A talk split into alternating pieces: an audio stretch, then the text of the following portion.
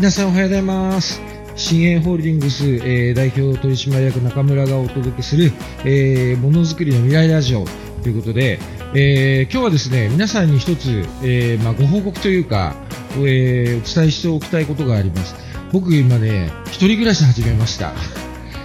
で、今年の1月から、あの、反応精密工業を見ることになって、えー西は、えー埼玉県の飯能市、もう秩父の手前ですよね。で、東は、えー千葉市の花見川区にある新鋭工業。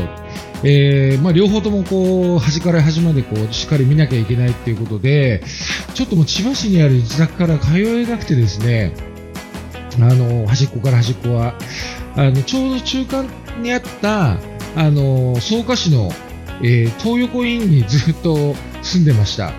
はい。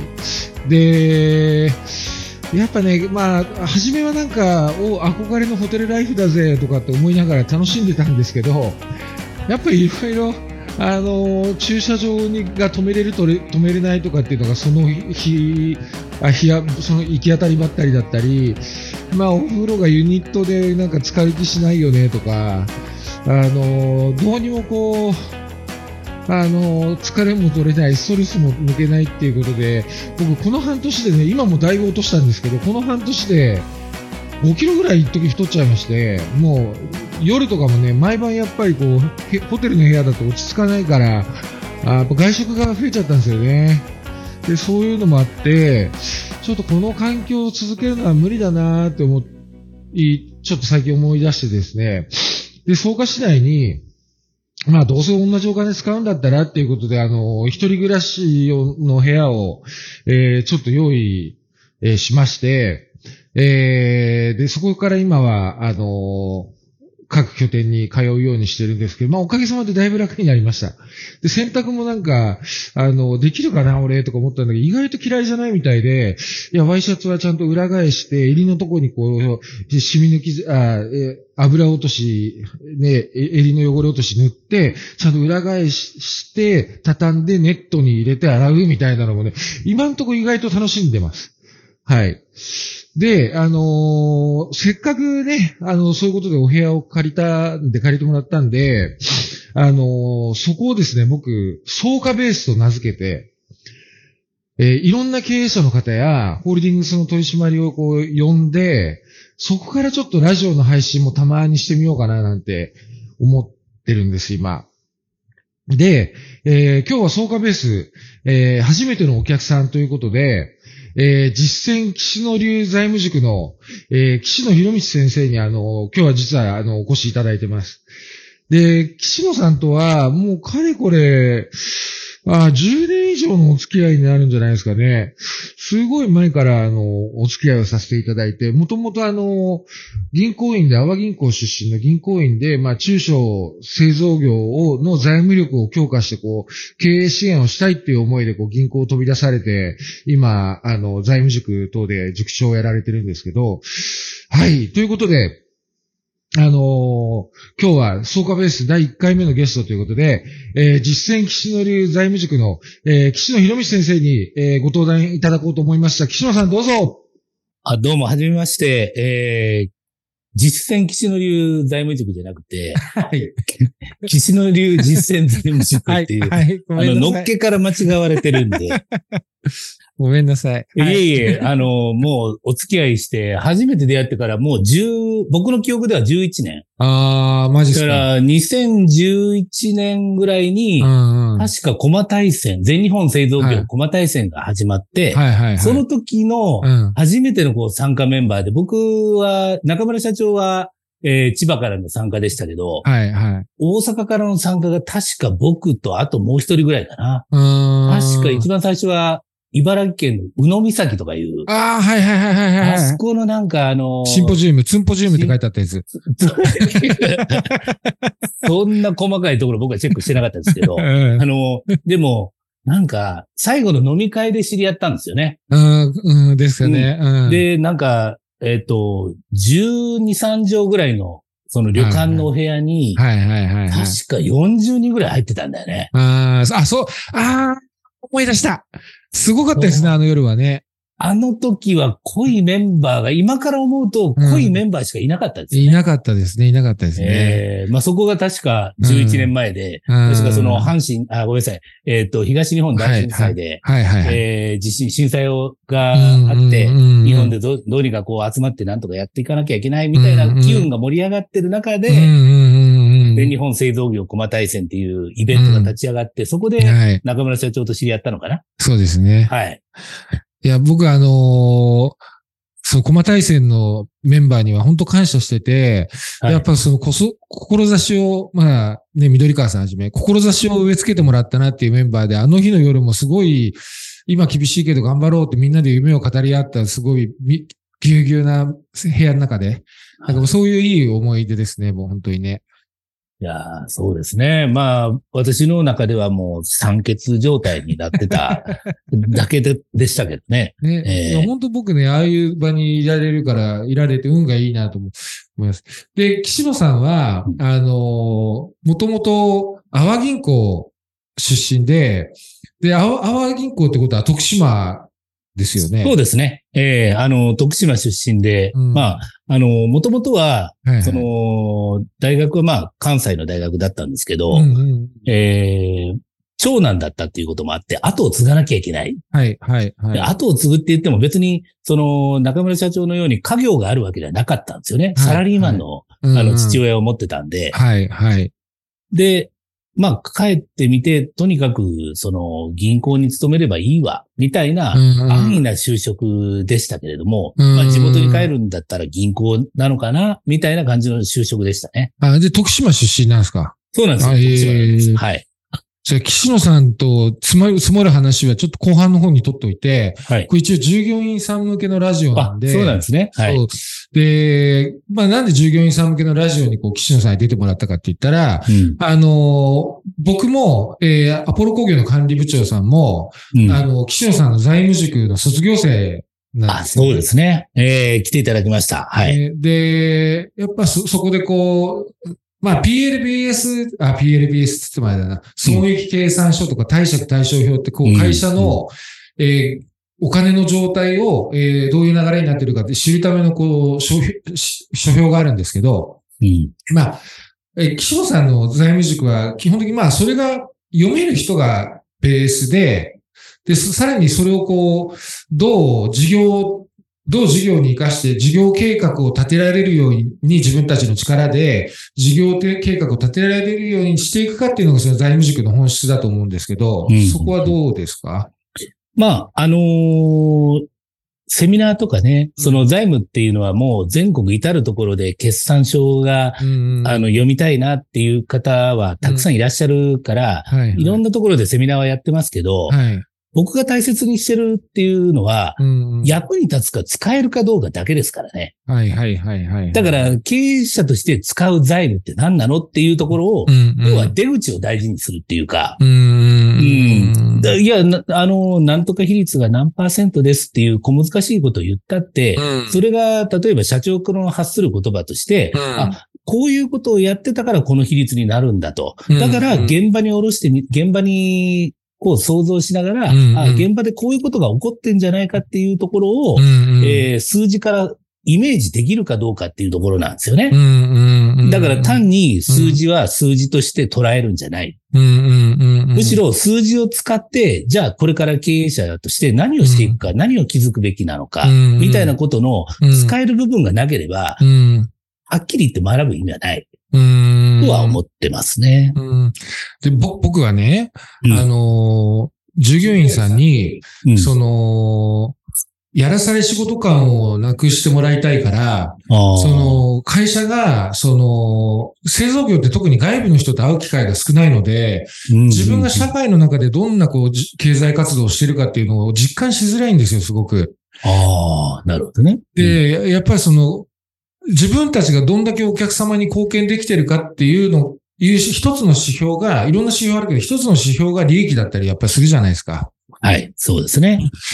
で、やっぱその、会社のお金のことにすごい興味を持って関心を持ってもらいたくて、うん。毎月の役員会には、えー、顧問税理士先生、顧問社労士先生と、えー各社の取締役、それと部長以上の従業員さんにはもう全員出てもらって、そこで毎月こう資産表の確認をしてるんですよ。なるほど、なるほど。はい。で、一つ悩みが、やっぱりこう部長さんクラスになると、やっぱり現場のね、どこまで見せるかっていう問題も確かにあるので、会社の経営に対して影響度の高い従業員さんにやっぱりそこに入ってもらうことになるんですけど、はい。あの、部長さんクラスになるともう若くて45、年配だともう50歳超えてくるわけ。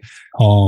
そんで、そっからいきなりその会社の、そういう数字に興味を持てって言われても、それは確かに厳しいよねっていうのがあって、うん。で、若い社員さんのうちから、いかにこうお金に興味を持ってもらって、そう部長さんとかになった時に分かるようにしとくかっていうのが今ちょっと僕の課題なんですよね。うん。あの、どうしたらいいですか？やっぱね、経営者はうん、こう、いろいろその数字を通じて会社を多角的に見てるわけですよね。あ、そうですね。はうい。んはい。で、数字を通して見えてる世界っていうのがあるんですよ。はい、はい。でも、企業としての、こう、成長っていうのはう、ん、うん。皆さん、社員さんの皆さんが力を合わせてう、ん、うん。同じ方向を向いて頑張っていくっていうことに結局なるんだけれども、うん、うん。じゃあ社長が何を伝えたいのかっていうことを言ったときに、はい、はい。頑張れって言っても、いろんな頑張れがあって、うんうんその解釈の仕方って変わってくるんですよね。はい、はい、はい、はい。でも、数字っていうのはう、ん。世界共通言語なんで、うん1は1だし2は2なんですよね。はい、はい、はい。だから、その社長が言わんとするこの数字の意味っていうのは何なのかっていうことを伝えることができる。で、はい伝えることによって、それを、その情報というか言われたことをキャッチする側、うん、うん、うん、うん。でそれはスタッフの方々、まあ幹部の方々になると思うんですけど、はい。そういった方々がその社長が言わんとするその数字の意味っていうのをはいちゃんと理解できると、はい。企業っていうのは、あ、うん社長はこういうことを言おうとしてるんだなっていうことがわかるわけですよ。はい、はい。例えば、棚卸さん、はい在庫が多いっていう理由は何なんだっていうところを、うん社長が数字を持って伝えていくとする。はい。そしたら、その経営幹部の方々が、うんその数字に対して、じゃあ、あ、実際こういうふうな数字に出てるっていうことは、うんなんでじゃあ、この去年よりもなぜ在庫が増えたのか、うん、っていうことを数字上で理解する。と数字上で知ることによって、そのね、えー、工場内の中で、うん現場で何が起こってんのかっていうことをね、うん一番肌身に感じてるのは、うん。実は経営幹部の方々なんですよ。で、それを、要は、意思統一するっていう意味で財務を知るっていうことが、うん。経営幹部と社長がそれを理解してるっていうことは、うん。会社の成長スピードをうん。上げることにつながるんじゃないかなっていうふうに思ってます。そうですよね。そう、うん全くそう思いますよ。やっぱ、そあのーま、経営幹部さんたちと社長の間で、やっぱその共通言語を持って、まあ、それが一つの KPI で指標だったりとかして、それをもうちょっとこうどうしよう、ああしようっていうようなことができるから、やっぱりお互い共通の方向を向けるんであって、はい。そうですね。あビジョンっていうのも、うん経あの経営理念とかビジョンっていうのは僕は大切には思ってるんですよ。ーうんうんうん。でもそれ、れはあくまでも経営理念、ビジョンであって、まあ、あのー理念とか、うんえービジョンが、うん、あのーまあ、人間の体で言うとう、んうん骨の部分。はいはい。骨格ね。もうはいはいはい。だとするならば、はい。財務っていうのはうん。筋肉とか、そういった肉付けの部分ああ、なんですよね。すごくわかりやすいですね。はい。それ自分で考えたんですか？それは自分で考えましたよ。おおすごい。最近ですけど。だけど、本当その通りですね。わかりやすいです。いや、やっぱりなんて言うんですか、そうんの、わかりやすさっていうのが大切なんじゃないかなっていうのは、やっぱり思うよね。あーだっ、て、数字って、うん。あの皆さんなんか、数字にアレルギー反応を起こす。そう思ってる人多い。そう経営者でもたくさんいらっしゃるんですよ。だだけどうん、その数字を、アレルギー反応を起こすっていうことは、うん。やっぱり伝え側の、伝える側の,、そうですね。責任もあるんじゃないかなっていうふうにもちろん、思うんですね。も。ちろんそうですね。だから、難しいことを分かりやすく伝える。うん。まあ、むしろ、もともと分かりやすいものをむしろ難しく伝える、伝えてるっていうのは、うん。それはうん。あの、伝える側としての責任放棄なんじゃないかっていうふうに思ってるよね。はいはいはいはい。うん。だから、分かりやすく伝えるっていうのが一番大事。うん、なるほどですね。うん。そうですね。はいありがとうございます。そう、岸野さんから、もう今度ね、あれですよ、新鋭工業、新鋭ホールディングスの経営幹部向けに、はい実。産書の見方のセミナーかなんかやってもらおうかな。いや、もう、それはね、もう中村社長のね、もう、あの、長いお付き合いというか、あもっとわかりやすく言うと腐れ縁。腐れ縁でも、腐れ縁もここまで来たら意味あるぞ、みたいな。そうですね。それがまあ財務でね、数字なんてみんなね、なんかこう、面白くなったらハマるとね、面白い世界なのよ。はいはいはい。だから中村社長も、こうやって新鋭ホールディングスっていうホールディングス化して、はい。あの、グループ企業3社抱えるまでになったわけじゃん。はいはいはい、でもこれって何、何を目指してこういうふうにやってるんだっていうところを走りながら考えてるわけよ。はい、そうですね。その中村社長の走りながら考えてるっていうことが、はい、じゃあどういうふうに数字に現れていこうとしてるのかっていうプロセスをね、はい、やっぱり経営幹部の方は、はいはいはい、あのー、体感してほしいわけよ。うん。これは数字によって体感できるからね。はいはい。うん、で、本当、あの、あれですよね。あの、経営幹部のプレッシャーに、ストレスにならないように言うんですけど、さっき岸野さんが言ってくれてたみたいに、うん、やっぱこう、簡単にわかりやすく教えるって教える側の問題でもありますしね。うん、で、知ったら絶対、あの、数字って嘘つかないから、頑張ったら頑張った分、反映されるのが、もう数字じゃないですか。そうなんですよ。だからね、分かったら楽しいんですよね。そうなんです。僕は思うんだよな。はい。でね、あのーうん、こんなん言ったら、まあ、あのー、僕のその財務があって、うん、なんか変な感じで思われちゃうかもわからないけど、うん、あの、財務って難しく思って、はい、思ってる方が多いの。はなぜかというと、はいはいはい、僕は簿記っていうのが一番の障害になってると思うよね。ほうほうほう簿記を学ばないと、決算書が読めない。みたいな。僕、僕、僕なんか全然ですよ。分かってないのに読めてるでしょ？うんうんうん、それなんでかっていうことを気づいた人っていうのは、実はごく少数なのよ。うん。簿記はね、うん、あのー、数字が読めてから学ぶとあ、なるほどねって思うんだけど。ああ、逆にね。そうなの。学び方が逆なのよ。なるほど。世間の常識っていうのは、簿記をやらないと、数字なんて読めないよって言うんですよ。うん、はいはいはいはい、さっき経営幹部の方を集めて、税理士の先生にっていう話だから、うん、税理士の先生の前では、言いにくい話ではあるんだけれども、私の顧問税理士、私の会社の顧問税理士っていうのは、決算書は当然ね、税理士なので、再生、作成できるわけですよ。はいはい。で、その先生にね、私は一度聞いたことあるんですよ。はい。先生、この会社の決算書の会社、こういう決算書の会社がありますよ。はいはい。この会社の社長の性格わかりますかって言ったら、うん。わかんないって言うからね。あの、決算書っていうのは、うん。すごくこう、数字だけの世界にように思、皆さん思われてるけれども、はいはいはいはい実はその中小企業、はいはいはいはいはい、特にまあ、新営ホールディングスのような中小製造業っていう、はいはい、この立ち位置の会社っていうのは、決算書っていうのは、はいはい、社長の、はい個性が出るんですよ。あ、わかるわかる。俺すっげえわかりますね。あ、わかる？うん、三社ってもう、やっぱね、三社三様なの。わかりますわかります。あ、そう。わかるわかるわかる。えー、かる、うんうん。どういうふうに今まで経営してきたの、来たの、来たのかっていう歴史がわかるわけわ、うん、かります。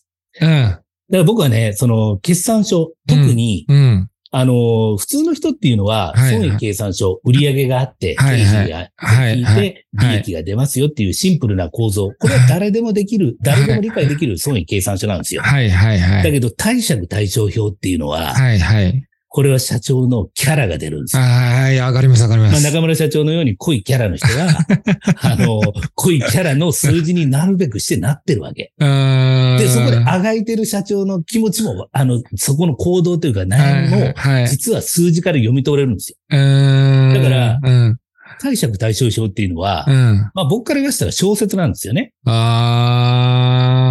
で、その小説なんだけれども、うん、まあでもいろんな思いがあるわけですよ。はいはい、はい、従業員を何とかして、やっぱり幸せにしてあげたいとか、そのためにこんなことやったんだ、はいはい、投資をしたんだ。うんうん、その中でこう1年、2年、3年、4年、5年ってこう積み重ねていく中で、はいはいはい。やっぱりね、うん、いろんなものがね、数字に出るわけ。それも僕は、はいはいうん。BS は、貸借対照表は、経営者の情念の塊って言ってるんですよ。ドロドロですから。ドロドロの決算、あ、この人戦ってきたんだな、みたいなことが読み取れると、実は、それは、あの、全く計算書に馴染みのない方でも、はいはい、例えば3ヶ月、4ヶ月、まあ、あの、ちょっとこうコツをつかむとね、うんうん、見えてくる世界があるんですよ。はいはいはいはい。だからね、世の中の楽しみ方っていうのは自分で作り出す、作り出すものだと思ってて、うんうんうんうん、特にやっぱり経営幹部の方にお伝えしたいのは、うん、自分の会社を自分の今見えてる世界だけではない、数字を通した今の自分の会社の現状、これをやっぱり多角的に見れるっていうことが加わると、会社は強くなるよね。うん、そうですね。うんそうですね。いや、もう岸野さんのおっしゃられてることすごいわかります。あ、そうですか。はい。もう体身をもって体験してますからね。だから M&A とかすごいリスク取って。M&A とかするとやっぱりいろんな会社の BS 見るんですよね。うん、やっぱ昔良かったんだろうなとか、あのなんかまあまあまあそういろいろ思いますよねやっぱね。うんなるほど、わかりました。で、これ以上ちょっと話が進んじゃうと、だいぶディープな世界に。みんなに、もう止まんない。そう、みんなにさらに、やっぱなんか数字はちょっと難しそうだなと思われちゃってもあれだから、うん、ちょっとここら辺で、あの、もう、岸野さんとこれから飲みに行きたいんですけど、はい、あの、ぜひ、あの、岸野さんの伝えたかったメッセージは、あの、おお金って読めるようにな、僕本当ね、あの一つの言葉を喋って外国行ってそこの現地の人と直接コミュニケーションができるようになるぐらい新しい世界が広がると思うんですよね。数字っていう言葉を読み書きできると。うん、なるほど。うん、それは僕は次の財務塾で使わせていただきますよ。ぜひパクリまくりますから。僕もさっきの岸野さんに使わせてもらいますから。常念の塊。常念のあと、骨、理念は骨で、ね、財務は筋肉でしたっけ、うん。うん。えですので、ぜひ、あの、ま、そんな苦手意識を持たないで、あの、いろいろそ学びたいっていう人がいれば、そういう機会をあの作るのが我が支援ホールディングスだというふうにも思ってますので、あの、ぜひ岸野先生のおっしゃってくれた数字を読むと世界が広がるよっていうような楽しそうな先生の言葉を、えー、ぜひ覚えておいていただいて、そういう機会があったらチャレンジしてもらいたいなというふうに思います。はい、ということで今日は以上になりました。岸野先生ありがとうございました。こちらこそありがとうございました。これからもよろしくお願いします。あの僕の本当大事な友人の方なので、これからもあのそういう友人の方出てきてもらおうというふうに思いますので、まずは第1回のゲスト、えー、岸野博美さんです。先生でした。ありがとうございました。こちらこそありがとうございました。はい、じゃあ皆さんお疲れ様です。おやすみなさい。バイバイ。バイバイ。